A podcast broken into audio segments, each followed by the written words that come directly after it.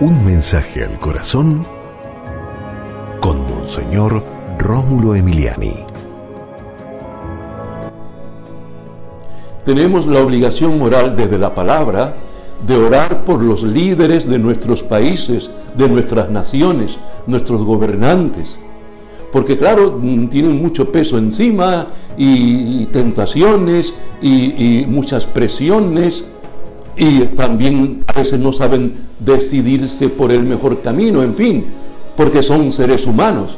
Padre Santo, en el nombre de Jesús, bendice a, nuestros gobernantes, ilumínalos, Señor, que sean compasivos con el dolor del pueblo, que promuevan la justicia social, que sean en verdad personas que hagan el bien y se preocupen por lo que pasa en cada uno de nuestros países.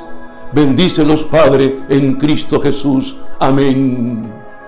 Y recuerda, con Dios eres invencible.